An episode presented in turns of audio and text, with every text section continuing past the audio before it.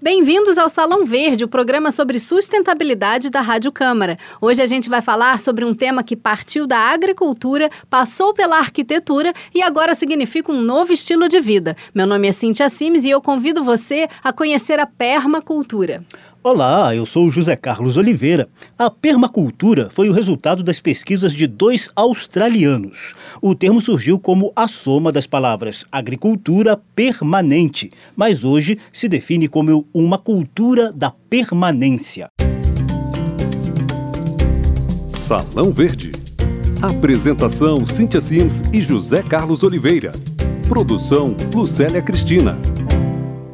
Na década de 1970, o economista romeno Georges Couregan publicou o primeiro estudo sobre a entropia no processo econômico. Ele explicou que um sistema produtivo sempre transforma recursos naturais em produtos que a sociedade valoriza, e essa transformação necessariamente gera algum tipo de resíduo que não entra de volta na produção. Por isso, não é possível tratar a economia como um sistema fechado e independente da natureza.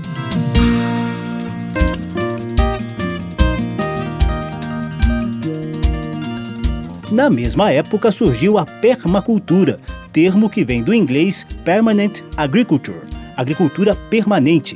Ela descreve um sistema de planejamento para criar ambientes humanos produtivos, mas que estejam em equilíbrio com a natureza, ou seja, sustentáveis. Já são muitas as experiências de permacultura no Brasil e nesse programa a gente conversa com dois pioneiros. O primeiro é Marcos Ninguém. Formado em filosofia pela Universidade Federal de Pelotas, no Rio Grande do Sul, Marcos levou a permacultura para vários outros estados. Ele coordena o Centro de Estudos Unipermacultura e a empresa de consultoria e bioconstrução Marcos Ninguém. Marcos explica como os australianos Bill Mollison e David Holmgren criaram as bases dessa ciência. E analisando o design da natureza, né, que a gente chama também de ecodesign, eles começaram a se dar de conta que a natureza sozinha produz mais alimento do que essa agricultura convencional. E aí a grande sacada deles é: pode existir uma agricultura ou uma relação do homem com a natureza que produza mais energia, alimento, do que a própria natureza sozinha produz? Sim, essa interação se chama permacultura. Marcos era ator e produtor cultural quando descobriu a permacultura. E aí eu comecei a me lembrar que eu sou filho de agricultores, que eu sou neto de agricultores, eu nasci na roça, então é, eu comecei a me dar de conta que aquele sonho que a cidade promete, né? Então meus, nós saímos da roça para uma cidadezinha pequena e depois para uma cidade grande. Esse sonho ele é muito mais ilusório do que a gente imagina. Então, sempre me incomodei muito com essa falta de autonomia que as nossas comunidades têm, que as pessoas têm, a falta de um incentivo para desenvolver projetos para elas mesmas poderem fazer com as suas próprias mãos, né? o que a gente chama de free hand, né? a mão livre.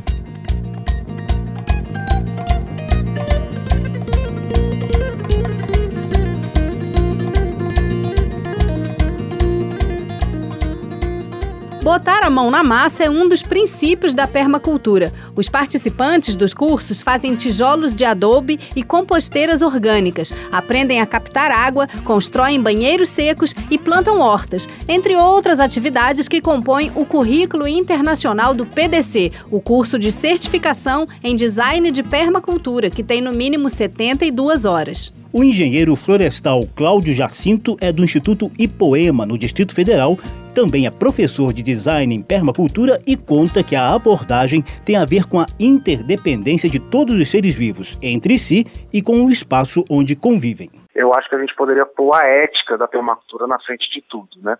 Porque a permacultura ela, ela é regida por três preceitos éticos, que é o cuidado com o planeta, cuidado com as pessoas e redistribuição dos excedentes. Partindo desses princípios éticos, a gente pode chegar às aplicações práticas. O permacultor Marcos Ninguém explica o que é o design em permacultura que é a grande inovação da permacultura, é ter trazido o design para a agricultura. Como eu projeto a minha propriedade para que ela produza mais. Mas aí começam outras inquietudes, que é como estou construindo a minha casa? Uhum. Que material estou usando?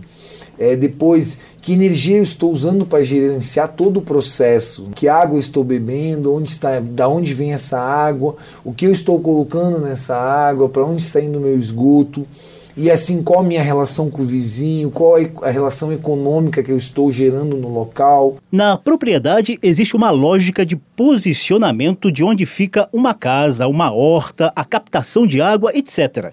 É a aplicação prática do princípio da conexão. A conexão ela vai determinar a localização relativa das coisas, aonde cada coisa fica dentro do sistema. Um elemento desempenha diversas funções e uma função é, é apoiada por diversos elementos.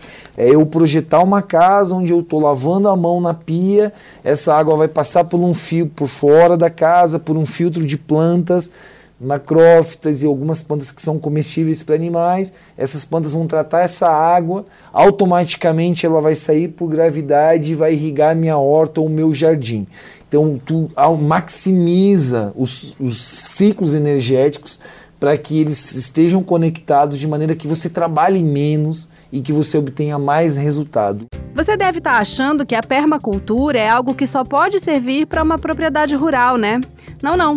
Depois do intervalo, a gente vai falar de outras aplicações. Fica aí, a gente volta rapidinho.